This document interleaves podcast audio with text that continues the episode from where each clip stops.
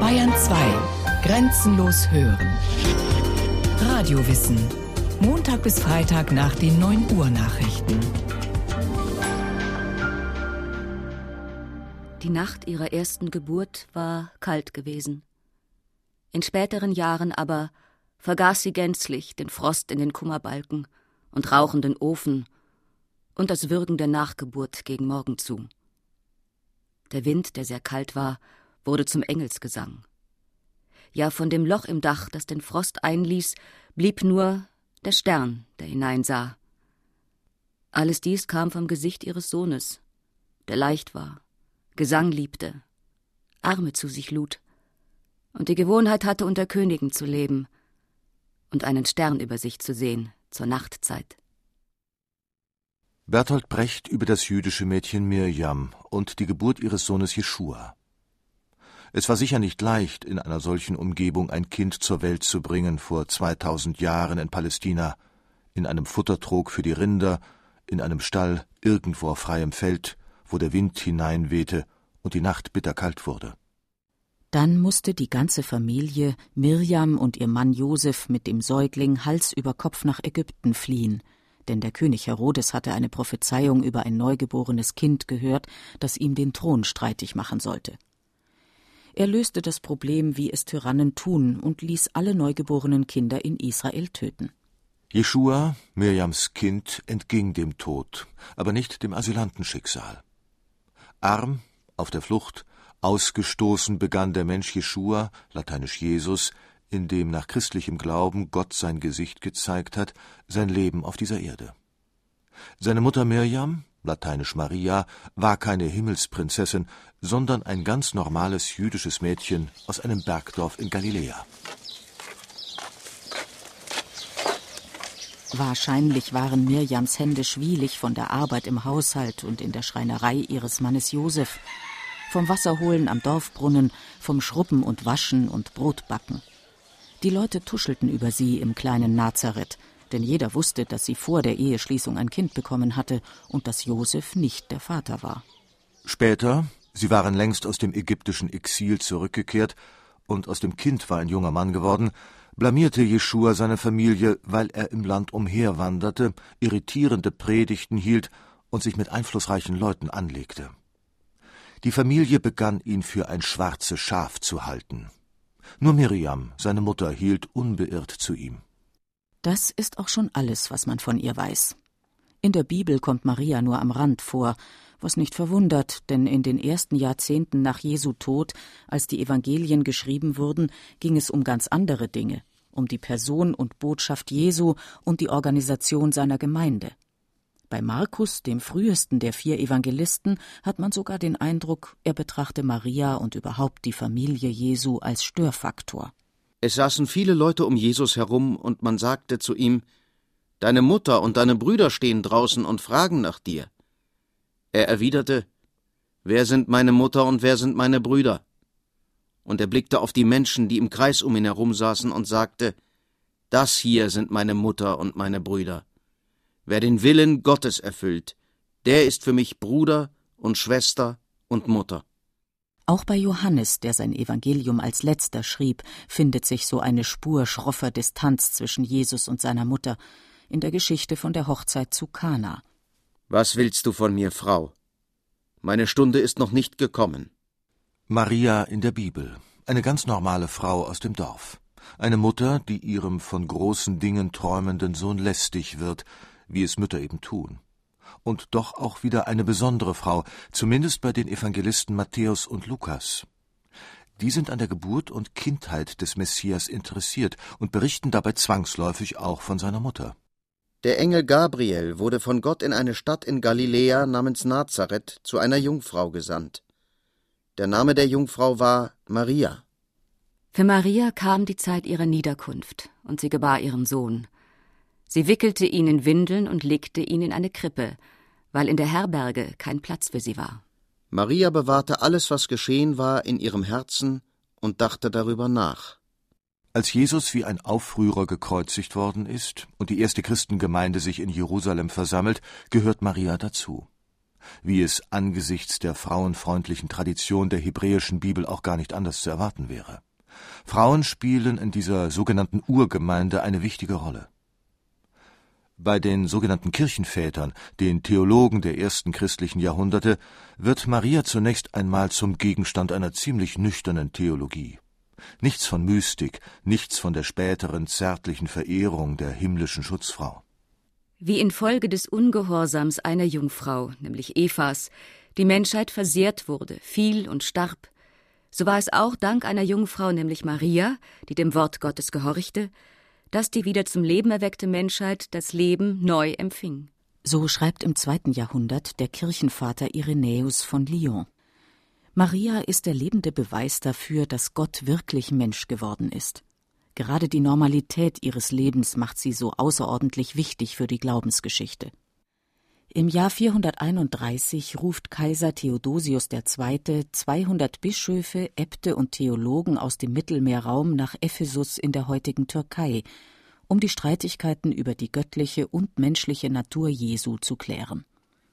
In der großen Marienbasilika, deren Ruinen noch heute zu sehen sind, formulieren sie ein feierliches Dogma. Wenn jemand nicht bekennt, dass Christus in Wahrheit Gott ist, und daher die heilige Jungfrau die Theotokos, die Mutter Gottes, denn sie gebar auf fleischliche Weise das fleischgewordene Wort Gottes, der sei im Bann. Maria, Jungfrau und Mutter, Menschenmutter und Gottesmutter. Interessanterweise kommt zuerst die rational argumentierende Theologie und erst später die Volksfrömmigkeit mit ihrer zärtlichen Liebe und jubelnden Verehrung. In den römischen Katakomben finden sich die ältesten Zeugnisse dafür. Fresken, die darstellen, wie der Engel Gabriel der Jungfrau Maria die Geburt eines Sohnes ankündigt. Im griechisch sprechenden Osten entstehen die ersten Mariengebete und Hymnen. Unter den Schutz deiner mütterlichen Barmherzigkeit flüchten wir uns, Gottes Gebärerin. Verschmähe nicht unsere flehentlichen Hilferufe in dieser Not, sondern reiße uns heraus aus der Gefahr. Sei gegrüßt, du Himmelsleiter, darauf Gott herniederstieg. Sei gegrüßt, unsere Brücke von der Erde zum Himmelreich. Sei gegrüßt, du Obdach der Welt. Sei gegrüßt, du Beistand derer, die gefallen sind. Sei gegrüßt, aus dir wird die Schöpfung neu geboren. Sei gegrüßt, du jungfräuliche Mutter. Gegen Ende des ersten Jahrtausends erreicht die begeisterte Verehrung der himmlischen Schutzfrau ihren Zenit.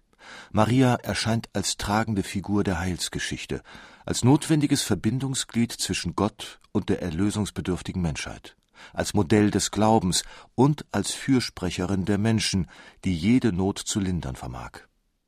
Meerstern sei gegrüßet, Gottes hohe Mutter, allzeit reine Jungfrau, selig Tor zum Himmel. Der Hymnus eines unbekannten Poeten aus dem neunten Jahrhundert wurde zum Urwurm. Er war in allen Kirchen zu hören. Und sogar in den muslimischen Ländern sang man Loblieder auf Maria. Und die Engel sprachen, O Mariam, Allah hat dich erkoren und gereinigt, dich erwählt vor allen Frauen der ganzen Welt. O Mariam, sei deinem Herrn ganz ergeben, verehre ihn und beuge dich mit denen, die sich vor ihm beugen. Worte aus der dritten Sure des Korans. Jesus, der hier Isa heißt, ist für die Muslime zwar nur ein Mensch, aber ein wichtiger Gesandter Gottes. Und seine Mutter Mariam deshalb eine Frau, die höchsten Respekt verdient. Immer mehr verschmilzt die Verehrung der glorreichen Himmelskönigin mit dem Vertrauen auf die Schutzfrau der Armen und Elenden. Die Minnesänger schwärmen von Maria als der Krone aller Frauen. Über die Landstraßen ziehen triste Prozessionen von Büßern, die sich blutig peitschen und in ihren monotonen Liedern eine verzweifelte Sehnsucht nach dem Himmelreich hinausschreien. Maria, Mutter, reine Maid, erbarm dich über die Christenheit, erbarm dich über deine Kind, die noch in diesem Elend sind, verleih uns einen gnädigen Tod, behüt uns hier vor aller Not. Auch bei Walter von der Vogelweide verkörpert Maria den Kontrast von irdischer Not und innigem Vertrauen auf die Kräfte des Himmels. Nun mache Herrin milde seinen Zorn, barmherzige Mutter, auserkoren, dass dein Gebet erklinge vorm Urquell der Barmherzigkeit. so sind wir voller Hoffnung, es werde klein die Schuld, womit wir schwer beladen. Auf mittelalterlichen Darstellungen des jüngsten Gerichts ist oft eine Waagschale zu sehen, auf der die Sünden eines Verstorbenen gewogen werden. Nicht selten kann man am Rand dieser Bilder die Schutzfrau Maria entdecken, die heimlich auf die andere Seite der Seelenwaage drückt, um die Last der Sünden auszugleichen. Maria, die mütterliche Seite Gottes, Inbegriff seiner verzeihenden Barmherzigkeit. In Goethes Faust zeigt Gretchens verzweifelte Schutzsuche bei der himmlischen Helferin, wie sich Angst bewältigen lässt. Ach neige, du Schmerzensreiche, dein Antlitz gnädig meiner Not. Das Schwert im Herzen mit tausend Schmerzen blickst auf zu deines Sohnes Tod. Was mein armes Herz hier banget, was es zittert, was verlanget, weißt nur du, nur du allein. Hilf, rette mich von Schmach und Tod. Bei nüchternen Theologen gibt es seit Martin Luther die Tendenz, vor den Gefahren einer ausufernden Marienfrömmigkeit zu warnen. Führt das Überangebot an Bildern und Andachten, Wundergeschichten und Wallfahrten nicht dazu, nur noch der Mutter zu vertrauen und ihren Sohn Jesus zu vernachlässigen? Martin Luther in gerechtem Zorn Der Papst mit seinen Mönchen lässt Christum den Sohn fahren und hanget der Mutter an. Billig ist Maria unsere Mutter aber dass wir wollten auf sie bauen und Christo seine Ehre und sein Amt nehmen und es der Mutter geben, das hieße Christo Leiden verleugnen. Es sind die Träumer und Künstler, die Maler, Musiker und Poeten, die mit zärtlicher Hartnäckigkeit an ihrer Liebe zu Maria festhalten und in ihr die Frau schlechthin sehen, das Weibliche in Reinkultur. Dichter und Literaten setzen sich im Gespräch mit Maria mit ihren eigenen, belastenden oder kraftspendenden Frauen- und Mutterbildern auseinander, hinterfragen festgelegte Geschlechterrollen und tief eingewurzelte Klischees. Als literarische Figur steht Maria für elementare menschliche Grundhaltungen. Hingabe, warten können, offen sein für das ganz andere, Wissen um das Wunderbare unter der Oberfläche der Dinge, schöpferische Existenz. Quälend lange ist er ziellos umhergeirrt. Hermann Hesses Romanheld Goldmund. Da begegnet er in einem Kloster einem Marienbild und entdeckt endlich sein Ziel. Den Weg zur Mutter, zur Mitte, zur eigenen Seele. Ähnlich Heinrich Bölls 1950 entstandene Erzählung Kerzen für Maria. Eine Madonnenstatue hilft einem jungen Mann, sich von äußeren Zwängen zu lösen und in sich selbst seine Freiheit zu finden.